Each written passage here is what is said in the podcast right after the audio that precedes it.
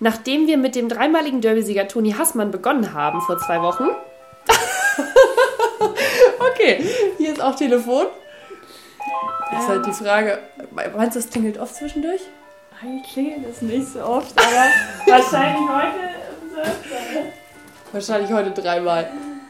Dann Rauchert. Wer ist da bitte? Hallo. Ähm, die ist noch draußen zugange. Da habe ich jetzt irgendwie gar nicht drüber nachgedacht. Das Familie Auffahrt ist heute leider nicht mehr telefonisch erreichbar. aber das wäre ja wirklich blöd, oder? Wenn- Ja, aber andererseits, wenn es nicht andauernd klingelt, müssen wir halt einfach einmal kurzes abwarten und dann den Satz nochmal neu anfangen. Ich kann das ja zusammenschneiden. Das ist kein Problem. Aber man kann das doch auch so machen, oder? oder Dann, nicht? ja, das ist hier halt dauerhaft besetzt, wenn du den Hörer so zur Seite legst. Ja, Das das macht super. Das macht jetzt nichts. Gut, dann fangen wir nochmal von vorne an.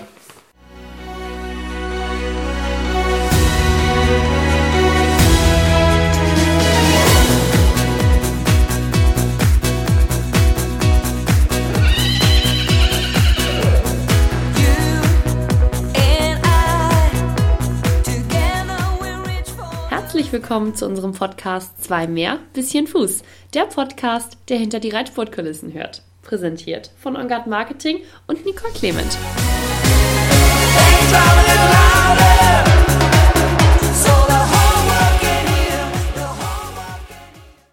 So, zweiter Versuch.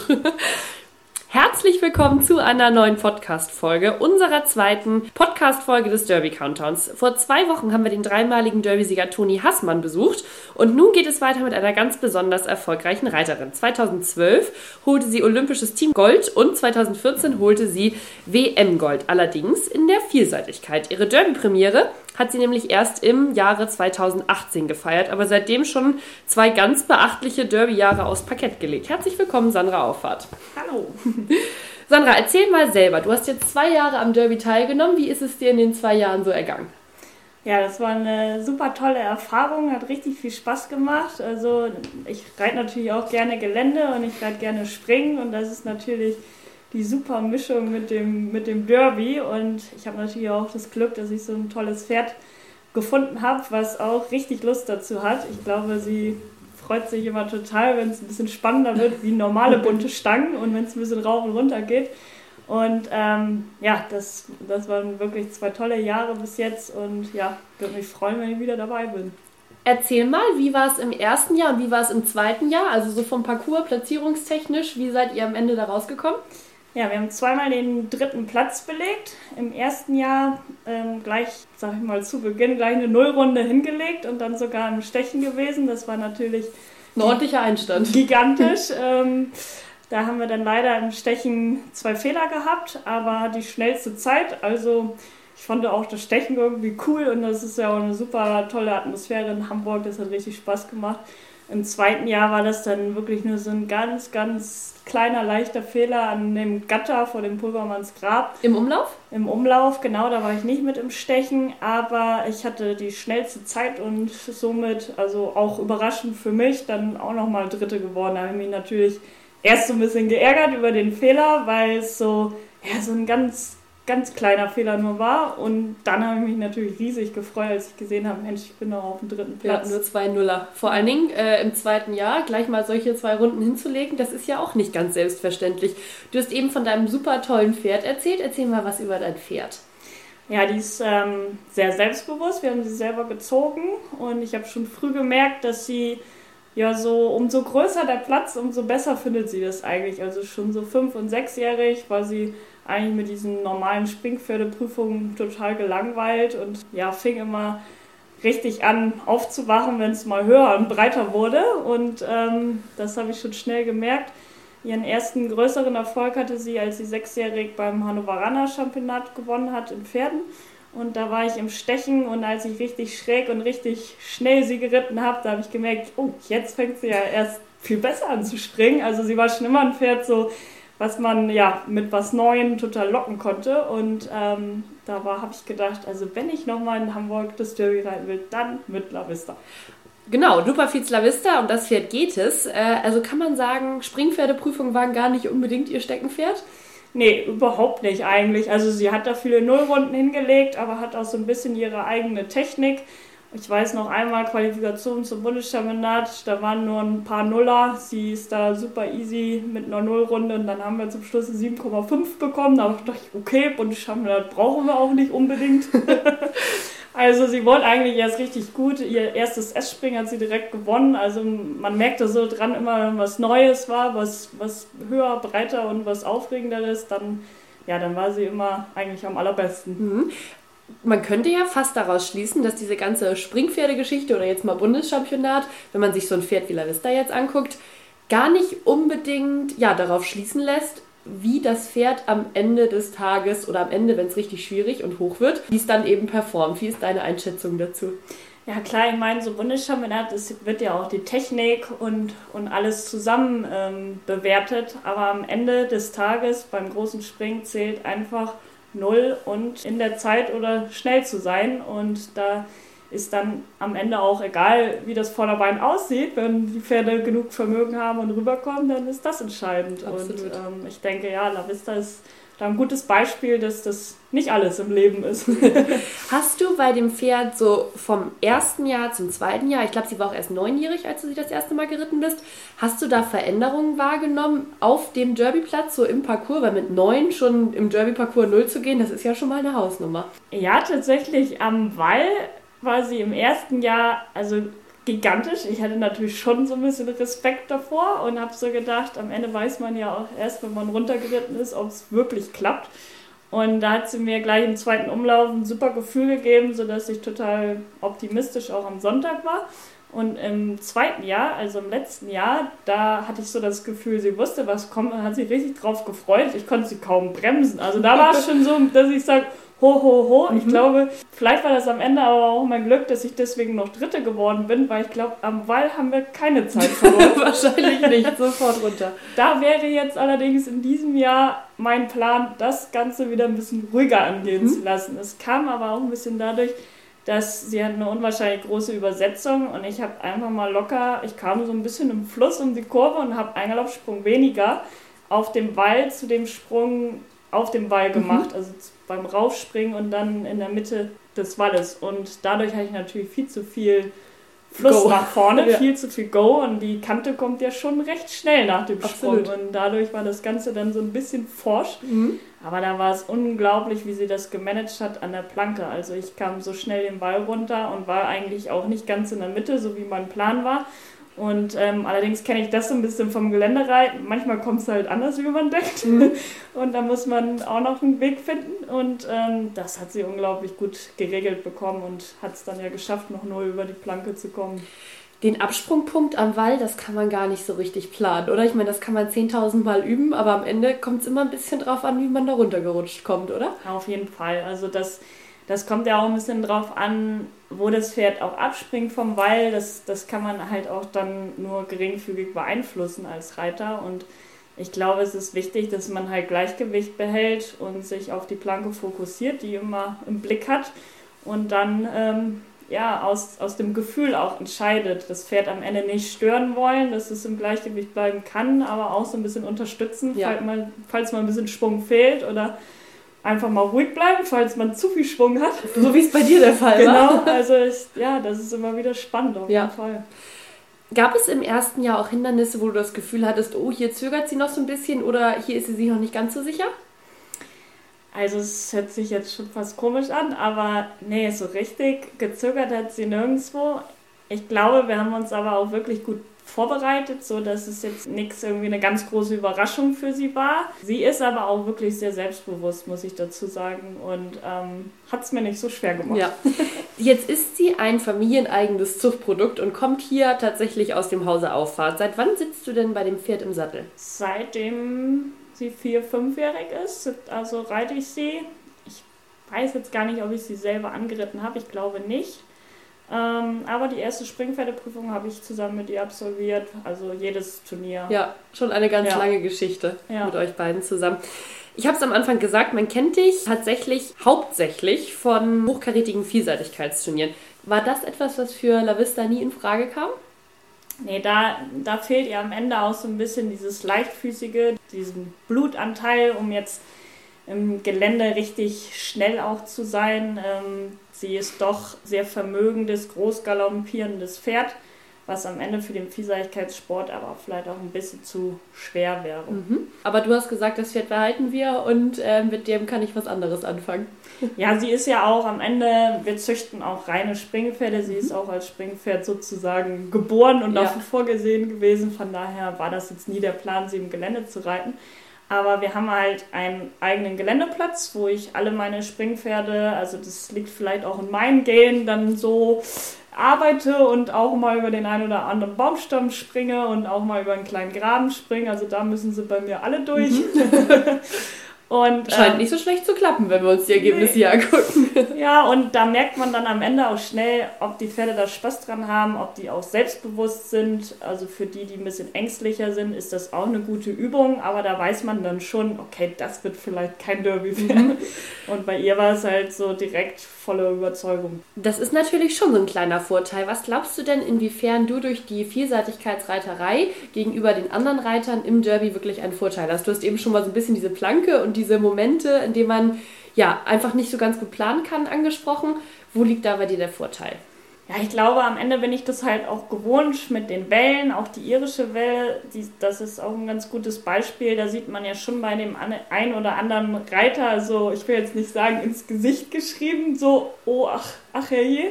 Aber ähm, da kommt der eine oder andere schon sehr aus dem Gleichgewicht, ähm, weil das auch ja für die ja was Neues ist und, und nicht gang und gäbe ist. Für mich Hingegen sind solche Welle nichts Spektakuläres. Ähm, bei uns geht ständig irgendwie rauf und runter und da springt mal ein junges Pferd auch mal zwei Meter weiter oder kürzer. Also man kennt das halt einfach vom, vom Geländereiten. Mhm. Und ich mhm. glaube, dass ich da von meiner Sitzposition ganz gut geschult bin und einfach dieses im Gleichgewicht sitzen, nicht aus der Balance kommen und am Ende gibt man so dem Pferd ja auch Vertrauen und auch ein Stück weit Sicherheit, sodass das Pferd das Gefühl hat, okay, der Reiter hat es schon irgendwie im, im Griff, das ja. passt schon. Kannst du einmal für unsere, sage ich jetzt mal, vielleicht Vielseitigkeitsleihen unter den Zuhörern so ein bisschen erklären, wo der Unterschied ist beim Vielseitigkeitsspringsitz und beim Spring-Springsitz, wenn du weißt, was ich meine im Parcours. Ja, beim Geländesitz und beim Springsitz, das ist, am Ende geht das schon los mit der Bügellänge. Also ich habe ungefähr meine Bügel im Gelände vier Loch kürzer. Dadurch habe ich natürlich eine ganz andere Sitzposition, kann, ähm, da wir relativ lange Strecken auch zwischen den Sprüngen haben und schnell sein müssen, im leichten Sitz sitzen müssen, was dann schon ein bisschen vergleichbar Richtung Rennsitz geht, mhm. weil man dann eigentlich noch leichter sitzen kann. Man hat den ganzen Schwerpunkt vom Sitzen ein bisschen weiter hinten. Das ist einfach auch ein Sicherheitsfaktor. Das heißt, also dadurch versuche ich immer mein Pferd auch wirklich vor mir zu haben. Das will ich natürlich auch beim Springreiten. Aber gerade wenn es im Gelände mal bergab geht oder wir haben ja relativ hohe Wassereinsprünge, wo das Pferd sich ja dann auch strecken muss, dann muss ich als Reiter den Schwerpunkt sehr nach hinten verlagern, die Beinposition relativ weit vorne haben, dass ich wirklich gut im Schwerpunkt sitze und die Zügel dabei aber länger lassen, dass mhm. das Pferd wirklich den Hals gebrauchen kann und richtig Zügelfreiheit hat. Weil wenn ich am Ende mit kurzem Zügel sitzen bleiben würde, dann würde ich so nach vorne fliegen, dass ich dann wahrscheinlich äh, vom Hals lande ja. und abstürze. Und von daher ist das einfach, ja, das ist bei uns im Training gang und gäbe, dass mhm. wir das lernen, im, im, Gleichgewicht zu sitzen, ohne das Pferd halt dabei zu stören. Und wie ist die Steigbügellänge für den Derby-Parcours? Zwei Loch kürzer als die normalen? Also wahrscheinlich nicht vier Loch, oder? Nee, nicht vier Loch, aber mit zwei Loch kommt schon hin. Mhm. Also das ist aber, das muss am Ende auch jeder so ein bisschen für sich selber entscheiden. Aber ähm, wahrscheinlich dadurch, dass ich halt so viel Gelände reite, fühle ich mich da einfach wohler drin, weil da sind ja dann auch ein bisschen längere Galoppstrecken. Und da habe ich sie tatsächlich ein bisschen kürzer wie im normalen Springparcours, ja. weil ich mich damit einfach wohlfühle. Meinst du, dass auch die Parcourslänge entscheidend ist? Weil der äh, Parcours, der Derby-Parcours, ist natürlich schon länger als so ein normaler Springparcours. Und da hast du durch diese Vielseitigkeitsstrecken ja auch eine andere Erfahrung. Das stimmt. Also ich bin das gewohnt, dass der Parcours länger ist, dass ich länger galoppieren muss und auch von der Konzentration, glaube ich, einfach. Von ist, deiner Konzentration. Genau, von meiner Konzentration ist es für mich ganz normal, dass ich mich über eine längere Dauer ähm, immer wieder auf die neue Aufgabe konzentriere und was im Geländereiten wie im Derby eigentlich auch ist. Es gibt so eine ganz gute Frage beim Geländeparcours, welches ist der schwerste Sprung? Und dann überlegen immer alle, aber am Ende ist es immer der nächste. Ja. also wenn man es geschafft hat, den Wall runterzukommen und über die Planke zu kommen, dann denken vielleicht manche schon von diesem mentalen her, oh, jetzt habe ich alles geschafft, aber der nächste Sprung ist ja auch eine hohe Fehlerquelle im Derby. Und das ist für mich normal im Gelände. Auch wenn mal irgendwas schief läuft, man muss das sofort abhaken. Man muss sich gleich aufs nächste konzentrieren. Das ist, glaube ich, auch ein Vorteil, ja. Ähm, noch einmal zurück zu deinem Pferd. Wann kam dir denn der Gedanke, dass La Vista ein Derby-Pferd sein könnte? Du hast eben gesagt, du gehst mit deinen Springpferden gerne mal auf die Geländestrecke und springst mal so einen Baumstamm und einige stellen sich besser an und andere weniger. Sie hat es offensichtlich gut gemacht. Sie hat sehr gut gemacht. Ähm, ich muss zugeben, dass ich schon als kleines Kind immer zum Derby gefahren bin und immer gerne äh, zugeschaut habe und immer gedacht habe, oh, das wäre schon cool, wenn ich das irgendwann auch mal mitreiten könnte. Ich hatte dann mal ein Vielseitigkeitspferd, was richtig vermögend sprang wo ich mir überlegt habe, oh ja, mit dem könnte ich das vielleicht mal angehen.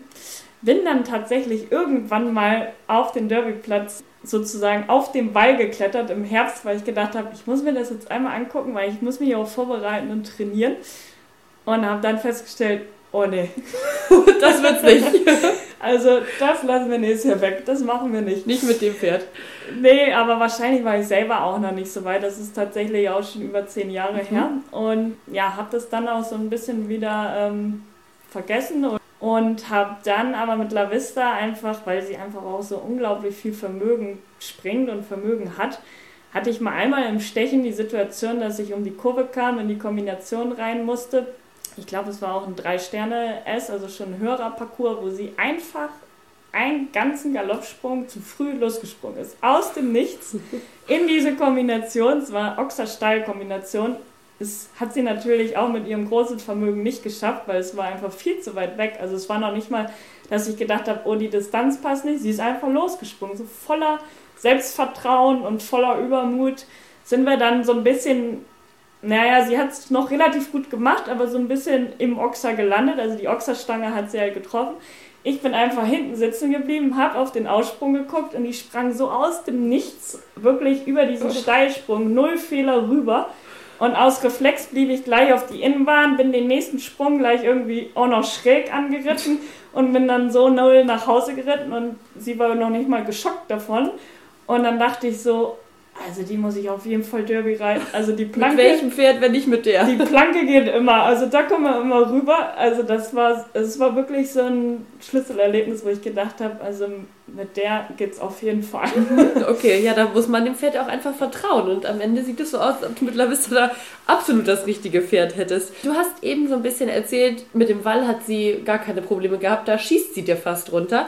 ähm, wie habt ihr denn angefangen, die Derby-Hindernisse zu trainieren? Wenn man das jetzt mal am Beispiel des Walles sieht, hat man da, fängt man erst mit einer kleinen Version an oder hast du hier die Möglichkeit, mit deinen Geländehindernissen sowas schon so ein bisschen zu trainieren oder wie seid ihr da rangegangen?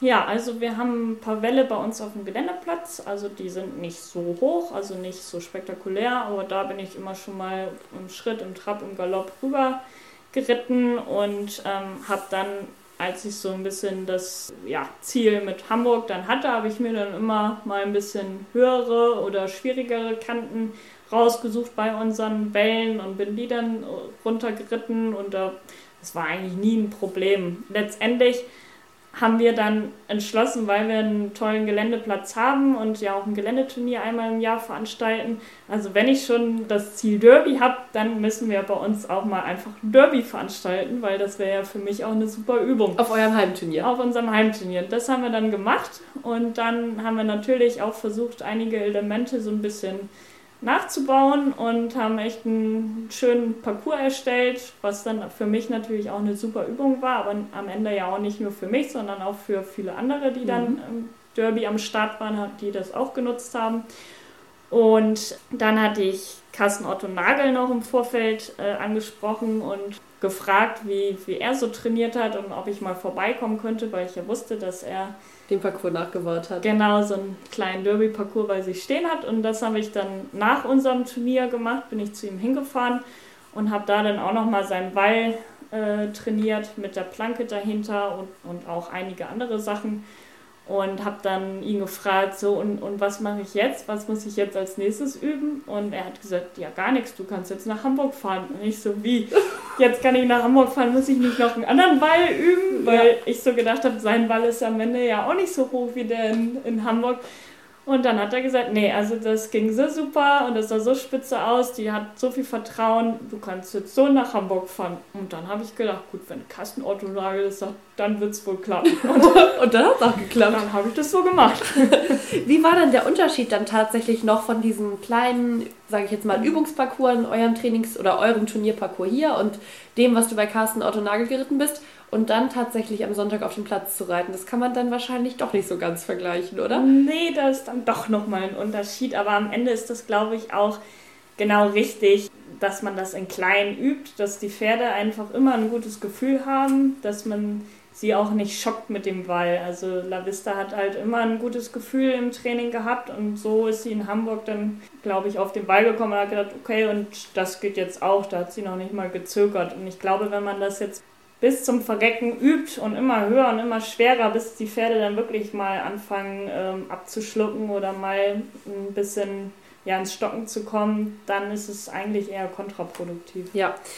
Wie ist denn deine Vorbereitung jetzt, wo du weißt, dass dein Pferd die Derby-Hindernisse eigentlich alle gut meistert? Sie hat Vertrauen in dich und die Hindernisse. Wie bereitest du dich dann jetzt vor? Jetzt musst du ja nicht mehr bis zum Erbrechen üben, wie du gerade gesagt hast. Ja, das ist tatsächlich so, dass ich letztes Jahr ja schon festgestellt habe, dass sie da schon ähm, gedacht hat, Mensch, das kenne ich hier aber schon, das ist jetzt auch nichts Neues, da geht es voran und rüber. Also werde ich tatsächlich ein bisschen weniger dieses Jahr machen, habe ich mir vorgenommen, nach dem letzten Jahr.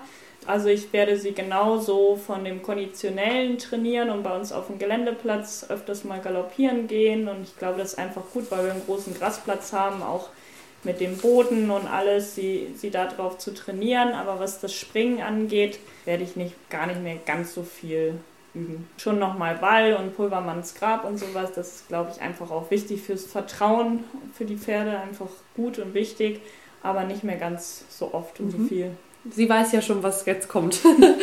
Wir haben auf unserem Instagram-Account Deutsches Spring- und Dressur-Derby einen Derby-Countdown gestartet und bei dem posten wir eigentlich täglich was Wissenswertes über das Derby, so 100 Tage vorher, über die Länge des Parcours, über den Wall, über die Höhe der einzelnen Sprünge und da mussten wir natürlich ein wenig Recherche in den Siegeslisten betreiben und da wird man wirklich ein wenig stutzig, denn seit 1920 haben in 100 Jahren genau vier Frauen gewonnen und das war zuletzt vor 45 Jahren.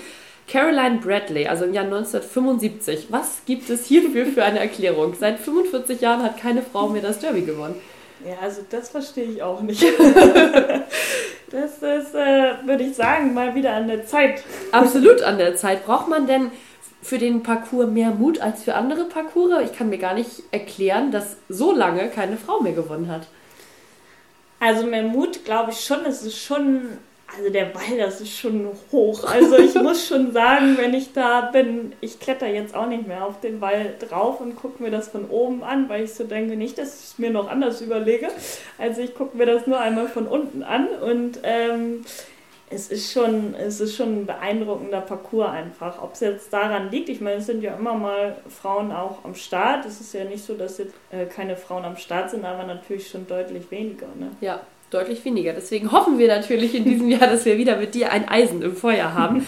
ähm, Im Jahr 1970 hat übrigens auch eine Frau gewonnen und ich muss sagen, die ist mir ganz besonders mutig erschienen, denn äh, das war Marion Cokes und ihr Pferd hieß Stroller, beziehungsweise Pferd ist gut, das äh, Pferd war ein Pony und zwar ein Vollblut-Connemara-Mix mit einem Stockmaß von 1,45 Meter.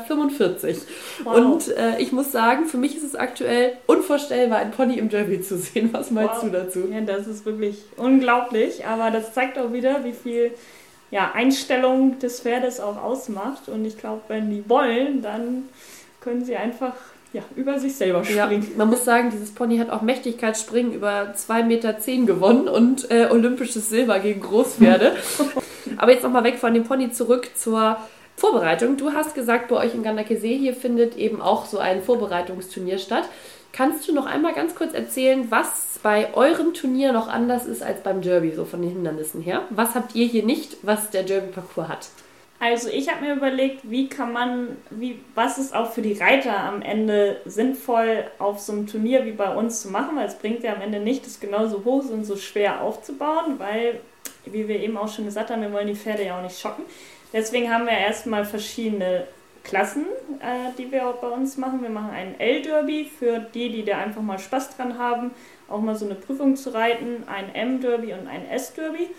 Und für welche, die vielleicht schon das Derby im Hinterkopf haben, aber noch nicht viel trainiert haben, ist das eine super Sache, weil wir im M vom M zum S das aufeinander aufbauen. Das heißt, im M-Derby machen wir von dem Pulvermanns Grab, dass man einfach nur in der Kuhle vielleicht einen kleinen Graben hat, aber ohne Einsprung und ohne Aussprung und dann im S-Derby mit Einsprung, so dass die Pferde auch so ein bisschen daran geführt werden. Mhm. Auch mit dem Wall erst nicht so hoch und also nicht so steil runter und beim S-Derby dann ein bisschen steiler runter, sodass das, glaube ich, äh, wirklich gut ist. Es ist schon noch eine ganz andere Prüfung. Das kann man auch, ja, vergleichen kann man das nicht, aber wir haben auch Mauer drinne und Gatter drinne und auch diese typischen Farben mit diesem Rostbraun haben wir uns bemüht, da auch mhm. so ein mhm. paar Elemente mit reinzubauen, weil das ja doch nochmal ein Unterschied zum normalen Springparcours ist. Also ich glaube schon einfach auch eine gute Vorbereitung ja. für die Pferde. Ja, den Derby-Parcours nachzubauen, das ist ja auch schwierig. Das gilt ja auch nun einmal als schwerster Parcours der Welt. Ich habe letztens jemanden sagen hören, das Derby ist so ein bisschen wie der Ironman. Da ist man eigentlich schon als Finisher ein Sieger. Kannst du das unterschreiben? Auf jeden Fall. Also es ist ja auch eine unglaubliche Atmosphäre und die, die Leute feiern einen einfach. Auch wenn man drei oder vier Fehler hat, dann wird man richtig gefeiert und dann ist es ja am Ende so, dass das schon einfach ein Erlebnis ist, dabei zu sein und ähm, die Ziellinie zu sehen. Mhm. Obwohl ich sagen muss, ich bin schon immer so ein Mensch gewesen, wenn ich irgendwas mache, dann reicht mir das nicht. Dann möchte ich auch vorher das Gefühl haben, es kann auch für viel reichen. Also mhm. wenn ich jetzt nur hinfahre, um die Ziellinie zu erreichen, das würde mich nicht so richtig, dann würde ich lieber noch ein Jahr länger üben zu Hause und warten und dann aber das Gefühl haben, klar kann immer mal was schief gehen, das will ich gar nicht sagen, aber zumindest so, dass man das Gefühl hat, man, man kann auch vorne mitreiten und man, man kann das wirklich auch gut hinbekommen. Ja, wie ist denn der Plan für dieses Jahr? Ist La Vista fit und ist La Vista wieder am Start in Hamburg? Ja, sie ist, macht einen sehr fitten Eindruck. Wir haben am 30. April bei uns wieder das Turnier. Ich muss mal sehen, ob ich sie da an den Start bringe oder ob ich vielleicht dieses Jahr sage, sogar ähm, ich mache es nicht, um sie ja einfach noch ein bisschen zu schonen und so ein bisschen auch den Respekt zu behalten, mhm. weil sie das ja bei uns zu Hause am Ende jetzt auch wirklich kennt und, und viel bei uns auf den Platz geht. Aber ich werde auf jeden Fall schon mal bei uns zu Hause noch mal ein paar andere Pferde an den Start bringen, weil ich möchte ja auch gerne, dass der Nachwuchs da auch so ein bisschen reinwächst, mhm. dass ich auch neben La Vista vielleicht nochmal, ich habe jetzt noch einen schönen ähm, Achtjährigen, den ich letztes Jahr in Hamburg Youngster Tour geritten habe. Da denke ich, dass der vielleicht die erste Qualifikation dieses Jahr auch schon mal mitlaufen kann in Hamburg und der wird dann bei uns auf dem Turnier schon mal eine Runde gehen. Und dann ja, werde ich mit Carsten Ottonagel, glaube ich, nochmal einmal sprechen, ob wir nochmal eine kleine Trainingseinheit zusammen machen können, weil das hat sich ja in den letzten zwei Jahren bewiesen, dass das eine gute Idee war. Und ähm, ja, dann hoffe ich, dass wir die die Form ein bisschen halten bis zum Derby und dass wir ein tolles Wochenende ja. erwischen. Man gehört auch einfach ein bisschen Glück dazu. Absolut. Aber der Derby-Nachwuchs steht also schon in den Startlöchern und La Vista ist hoffentlich nicht das letzte Derby-Pferd, was du hier im Stall hast dann. Das hoffe ich auch, weil es macht mir halt auch unglaublich viel Spaß. Also ich habe da jetzt richtig Spaß dran bekommen und das ist voll mein, mein Ding. Ja. Und man muss, braucht einfach ein gutes Pferd, was da auch Lust zu hat und was auch genauso verrückt ist, sage ich jetzt mhm. mal, dann wird das, glaube ich, gut und dann macht es auch richtig Spaß. Abschließende Frage. Du hast jetzt zweimal den dritten Platz belegt und du hast eben gesagt, man fährt ja auch nur hin, wenn man vorne mitmischen möchte. Ist also schon das geheime Ziel, mal das blaue Band mit nach Hause zu nehmen, oder?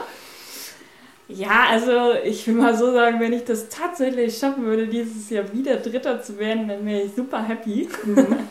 Aber klar ist das natürlich ein Traum. Irgendwie wäre es schon was ganz gigantisch Großes. Das ist auf jeden Fall ja eine, eine Zielsetzung. Aber ich bin schon lange im Sport dabei. Ich weiß auch, dass es ähm, ja. Die Stange fällt schnell. Eine Stange fällt sehr schnell und vielleicht auch mal zwei Stangen. Und dann ist es auch nicht dramatisch. Die zwei Jahre kann uns jetzt erstmal keiner mehr nehmen und ähm, wir gucken einfach, was noch so geht. Ja, absolut. Dann hoffen wir, dass es in diesem Jahr alles nach deinen Vorstellungen läuft. Vielen, vielen Dank, dass du dir die Zeit genommen hast und wir freuen uns riesig auf 100 Jahre Derby mit dir. vielen Dank, ich freue mich auch.